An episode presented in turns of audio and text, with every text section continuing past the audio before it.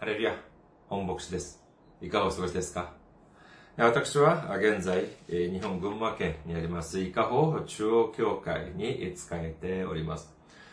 教会のホームページをお知らせします。日本語版は下です。japan.ikahochurch.com です。japan.ikahochurch.com こちらの方にいらっしゃいますと、教会に関するご案内、そして、えー、日曜礼拝の時のメッセージをお聞きになることができます。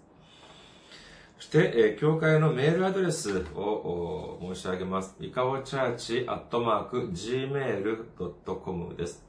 こちらの方に送ってくださいますと、私がいつでも直接受け取ることができます。いかおチャーチアットマーク gmail.com です。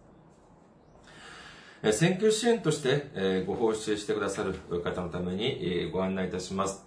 群馬銀行です。群馬銀行、支店番号が190、口座番号が1992256となっております。群馬銀行、支店番号が190、口座番号が1992256です。韓国にいる方々のためにご案内いたします。韓国は KB 国民銀行です。079-21-0736-251 KB 国民銀行079-21-0736-251となっております。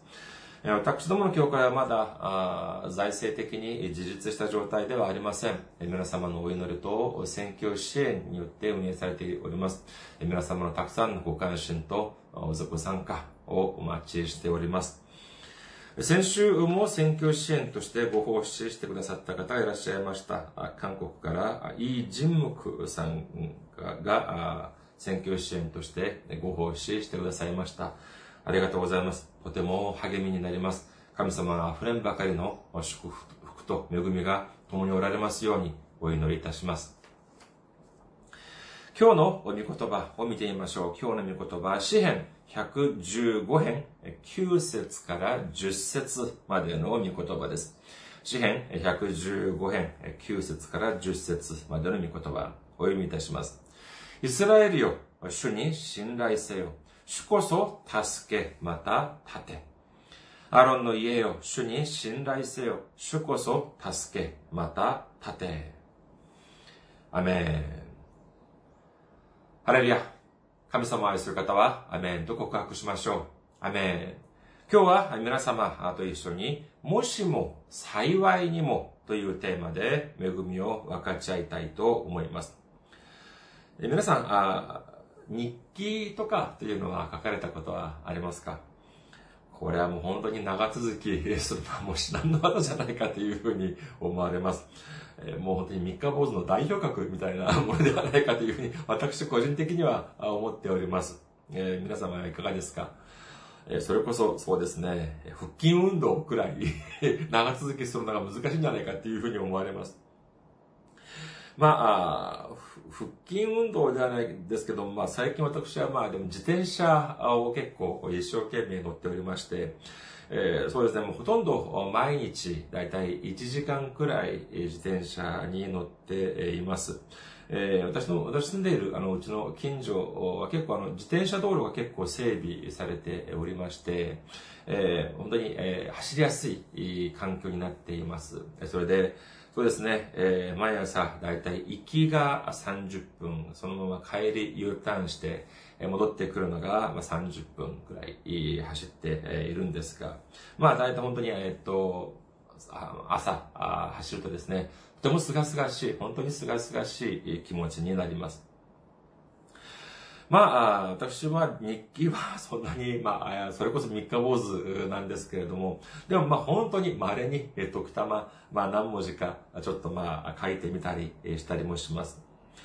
で、今日はですね、今日は私の短い日記、本当に短い日記、自転車に乗った時の、え、日記、その体験を書いた日記を、えー、2日分お聞き、えー、できたらなと思います。お聞きしたい、えー、お聞かせしたいと思っております。まあ、今、あその、この、まあ、日記は本当に書いたものではありませんけれども、しかし、本当の私の心境を、え、ちょっと、え、表してみたものであります。でも、ただ、皆さん、まあ、聞いてるだけだったら、あ面白くないでしょう。一一つ探してみてください。この二日分の日記の中で、間違いなく、間違いなくあるにもかかわらず、私が書いていない部分があります。間違いなく存在していたにもかかわらず、私がえ触れなかったもの、これは何なのかというのを皆さん探してみてください。両方ともです。両方とも間違いなくあったけれども、私が触れていないもの、これは何かというのを考えながら聞いてください。まずは1番目の日記です。今日は朝から風が強かった。自転車に乗って行く道は向かい風のせいで苦労したけれど、帰り道は風がなくて、えー、大変ではなかった。これです、えー。これで終わりです。短いですよね。2番目の日記はどうでしょうか？今日は、行きは風が吹かなかった。自転車のスピードも結構速かった。今まで運動を休まずやってきた成果があったようだ。しかし、自転車を U ターンさせて来る帰り道は、急に風が強く吹き始めたので、とても大変だった。時間も普段より長くかかってしまった。どうでしょうか？これが全部です。今お読みしたこの2日分の日記の中、で、両方ともか、え間違いなくあったにもかかわらず私が書かなかったものがあります。これは何なのかということであります。もう一度、まあ、簡単に、あの、申し上げます。じゃあ、まず一番目の日記からもう一度申し上げます。今日は朝から風が強かった。自転車に乗って行く道は向かい風のせいで苦労したけれど、帰りは風が吹かなかったので大変ではなかった。これが1番目の日記。2番目の日記は、今日は行きは風が強くなかった。風が吹かなかった。自転車のスピードも結構速かった。今まで運動を休まずしてきた成果があったようだ。しかし、自転車を U ターンさせて帰り道、帰ってくる道は、急に風が強く吹いてとても大変だった。時間も普段より長くかかってしまった。皆さん分かりましたか？この日記の中に、えー、間違いなくあった、その当時あったにもかかわらず、私が触れなかったもの。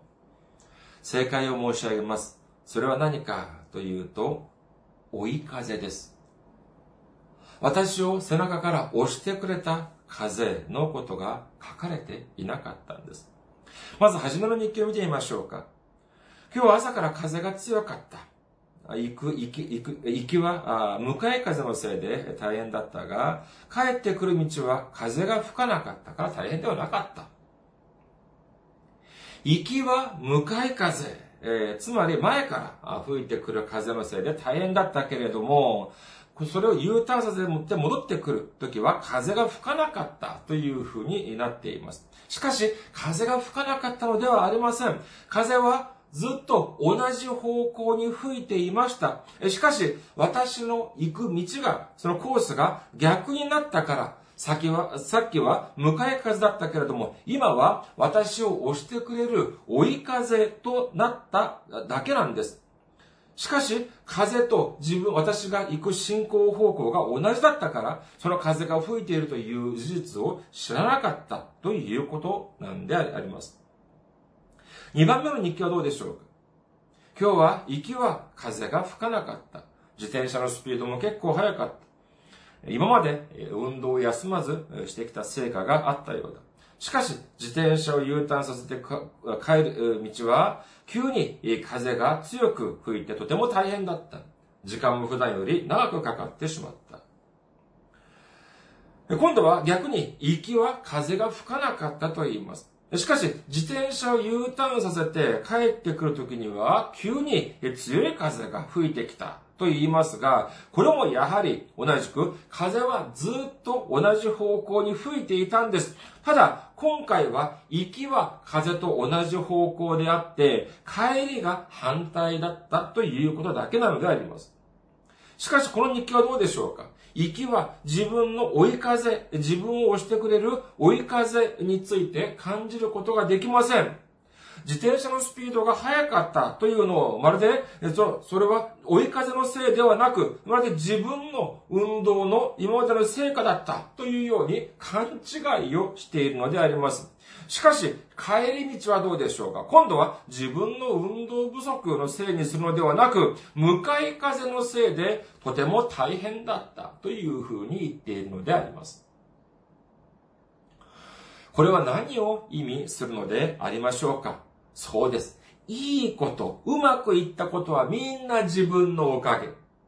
そして、悪いこと、うまくいかなかったことはみんな他人のせい、みんな環境のせいにしているのであります。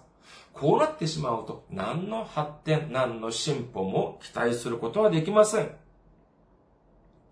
しかし、私たちの人生はどうでしょうか？ことがうまく進んだ時は、あ自分が今まで一生懸命努力してきたから、私が、あ知恵をうまく働かせたから、あっていう、そのおかげで、ことがうまく運んだというのであって、そして、ことがうまく運ばなかった時に、少し大変なことが起きた時に、なかなかことがうまく進まない、えー、そういう時にはどうでしょうか？私たちは、いや、最近不景気だから、いや、最近物価が上がってさ、というように、とても安易に私たちは人のせい、環境のせいにしてしまいます。ましてや、神様を信じるという人、イエス様を信じるという人も、時には神様のせい、イエス様のせいにしてしまう時もあるようです。エジプトを脱出して、荒野を通過し、そして約束の地、土と蜜の血が流れる、そのカナンの地を目の前にして、12人の偵察隊を送ります。その中の10人は絶望的な報告をします。カナンの地に住む住民はとても強くて、決して私たちが戦って勝てる相手ではありません。このような報告を聞いたイスラエルの民はどうしたというふうに書かれていますか？民数記14章1節から3節すると、全回収は大声を上げて叫び、民はその夜泣き明かした。イスラエルの子らは皆モーセとアロンに不平を言った。全回収は彼らに言った。我々はエジプトの地で死んでいたらよかった。あるいはこの荒野で死んでいたらよかったのだ。なぜ主は我々をこの地に導いてきて、剣に倒れるようにされるのか？妻や子供はかすめと奪われてしまう。エジプトに帰る方が我々にとってよくはないか。彼らは神様を恨みます。そして神様の命によってイスラエルの民を導き出した神様の、神様のしもべであるモーセとアロンを恨んでいるのであります。これよりかはエジプトで死んだらよかったのに。こういう風になるんだったら、荒野で死んだらよかったのに。こんなことを言いながら、その夜泣き明かしたと言っているのであります。皆さん、今の状況を考えてみましょうか。神様はイスラエルの民に今罰を与えていますか？いえ、違います。今、イスラエルの民は祝福を受ける直前、神様が自分たちを何百年という、その奴隷生活から、その本当に、え、奴隷、ひどい奴隷生活から解放してくださり、そして本当に豊かな地、父と蜜の流れる驚くべき地、驚くべき祝福を今受けようと、今神様がくださろうとしている時だったのであります。これをもし彼らが知っていたのであれば、神様に感謝と賛美を捧げても足りないくらいですけれども、神様のことを知らなかった彼らは今、感謝は、感謝とか賛美は愚か、神様と神様の立てたリーダーを今恨んでいるのであります。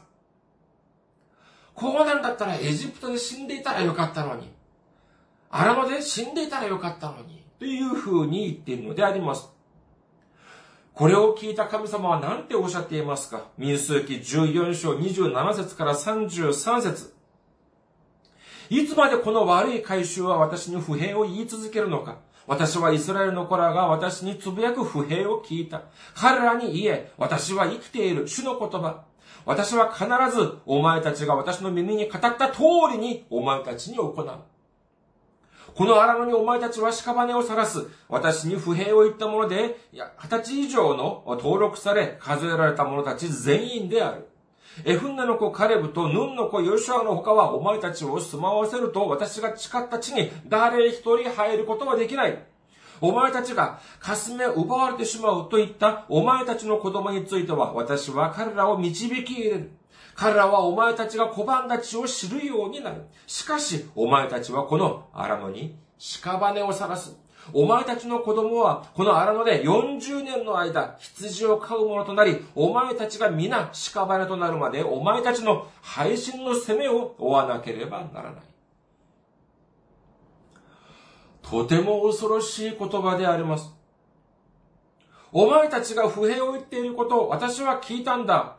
お前らなんて言った？え、荒野で、え、エジプトに死んでいたらよかったのに、荒野で死んでいたらよかったのに、よし、じゃあ、わかった。お前らの望み通りにしてやろう。というふうにおっしゃったのであります。それで何ておっしゃいましたか？お前たちは、お前たちはこの荒野で屍を晒すようになるというふうに言っているので、おっしゃっているのであります。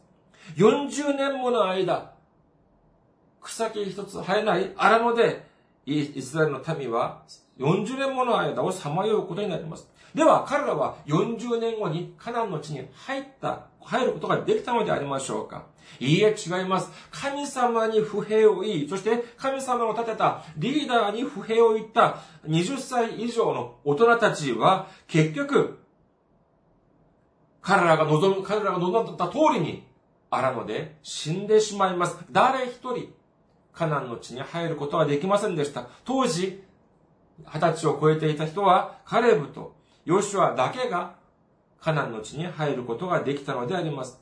それ以外はすべて荒野で死んでいってしまいました。歴史にもしもはタブーだというような言葉があるようですが、私はこれには同意しかねます。まあ、もちろん、すでに起こってしまったことに対しては、関しましては、それは時間を逆逆回しできるものではありません。歴史もそうであり、私たちの人生もしっかりでありましょう。しかし、このもしもというものは、というのは、すべての学問の根本であるというふうに私は考えます。学問というものは過去と現在をもとにして未来というものを考えるものであります。まあ、単に覚えるだけというのは、これは学問とは言い難いのではないでしょうか。まあ、あえて言えば、学問のための、ま、基礎作業というふうに言えます。例えば、まあ、音楽や美術、または芸術というのもそうでしょう。これは、あそそれらは今というのが大事ですが、ここにも音楽学、美術学、芸術学というふうに学というものがつくというなると、これは、えー、もしもという未来を考えるというふうになるものだというふうに言えます。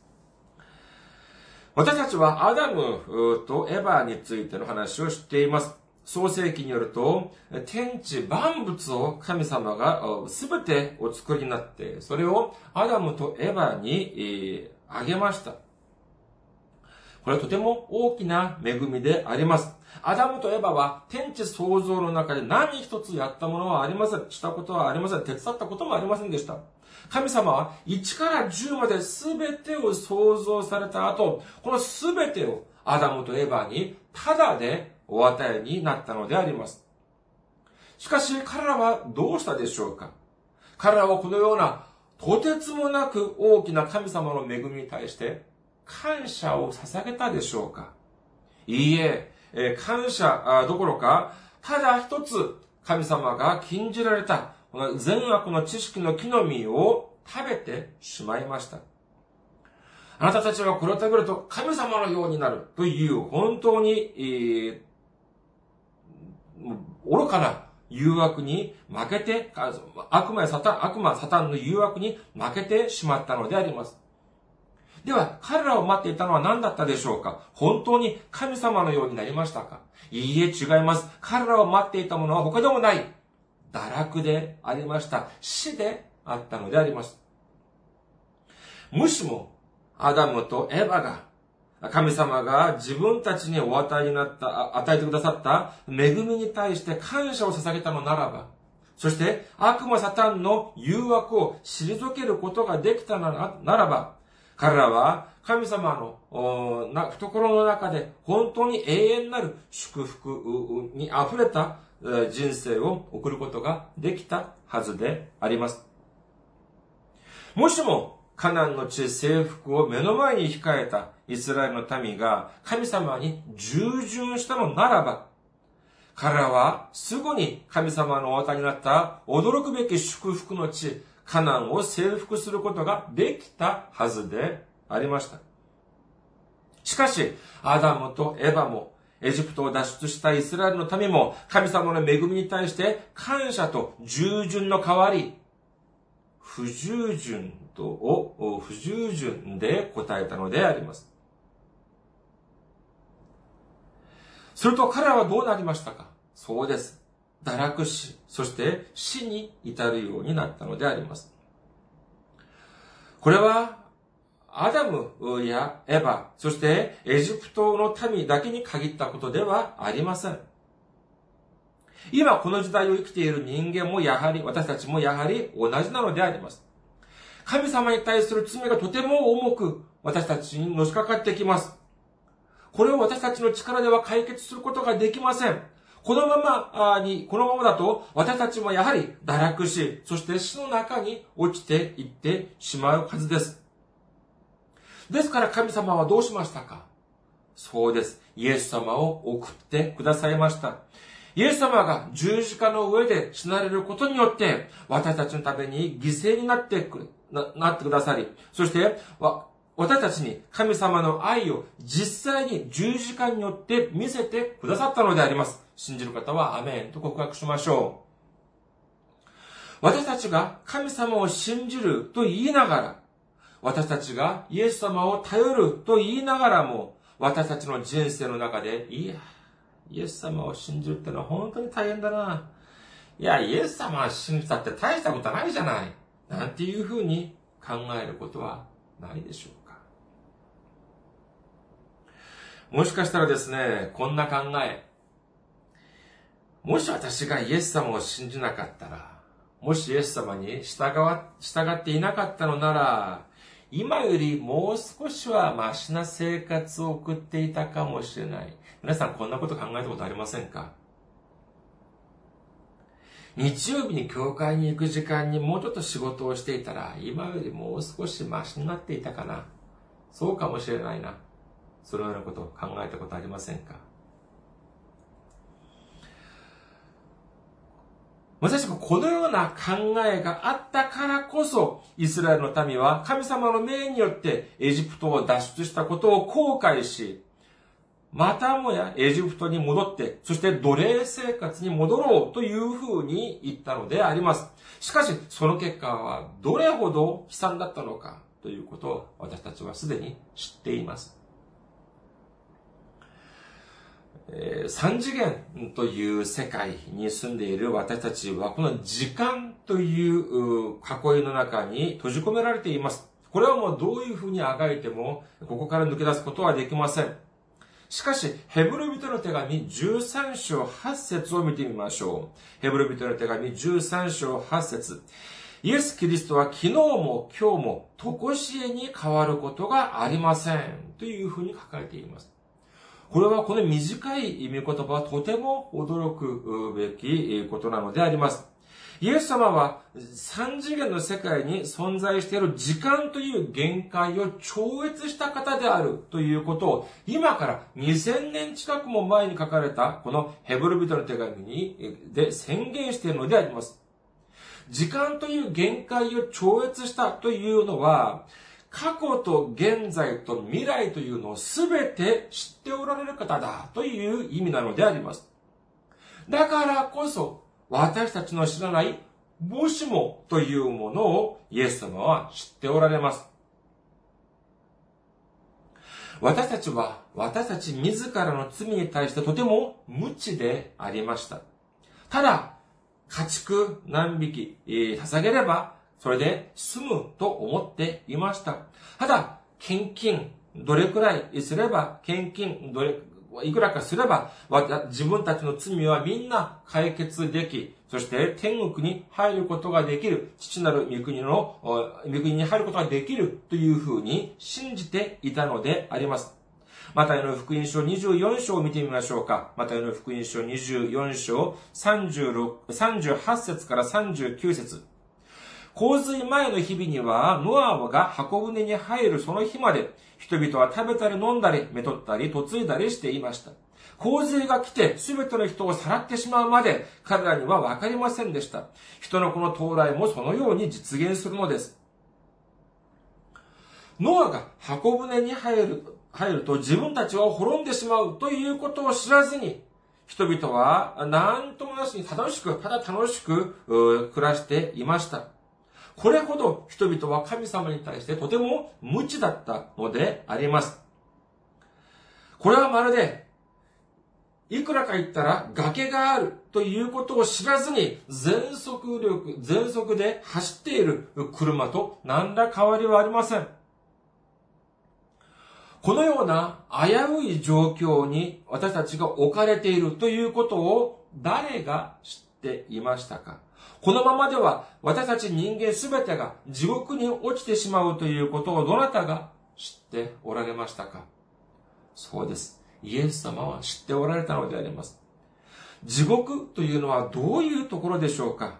イエス様はおっしゃっています。マルコの福音書9章48節ゲヘナでは彼らを喰らうウジ虫が尽きることがなく、火も消えることがありません。ゲヘラというのは地獄、まあわかりやすく言えば地獄とということです。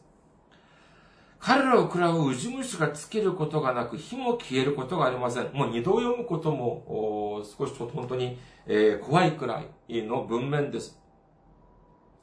とても恐ろしい言葉であります。しかし、この死に向かっている、この失踪、この無知なる失踪というのは、単純に、単に家畜数匹、そして献金いくら捧げたというので解決することができなかったのであります。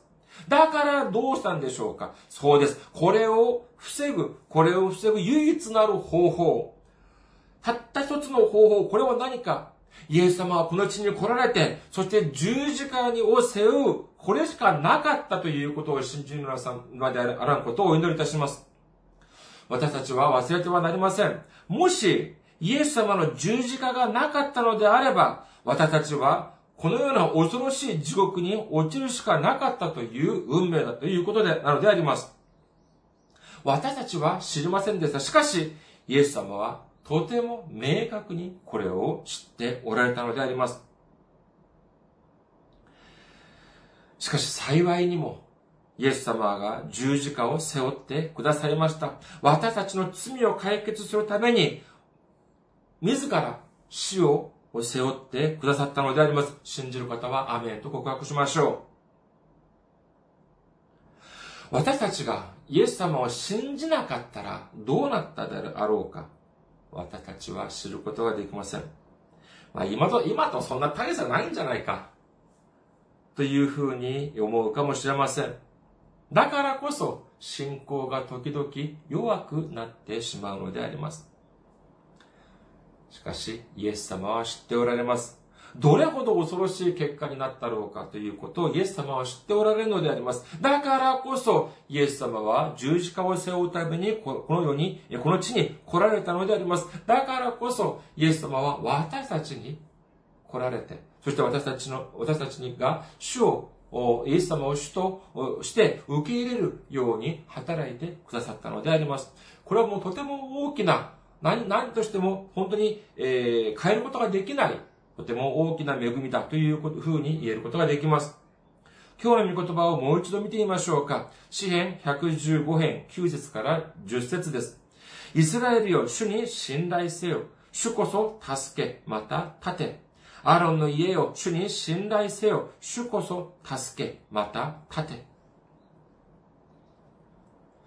私たちは、私たちを疲れさせる、向かい風には敏感であります。しかし、私たちに力を与えてくださる、私たちの助けである追い風には鈍感な傾向があります。このようになってしまったら、不平や不満だけが募ってしまい、ここには感謝もなく、喜びもなくなってしまいます。私たちを助けてくださる主の恵みを知るときに、感謝と喜びと賛美が初めて出てくるということを信じる皆様であることをお祈りいたします。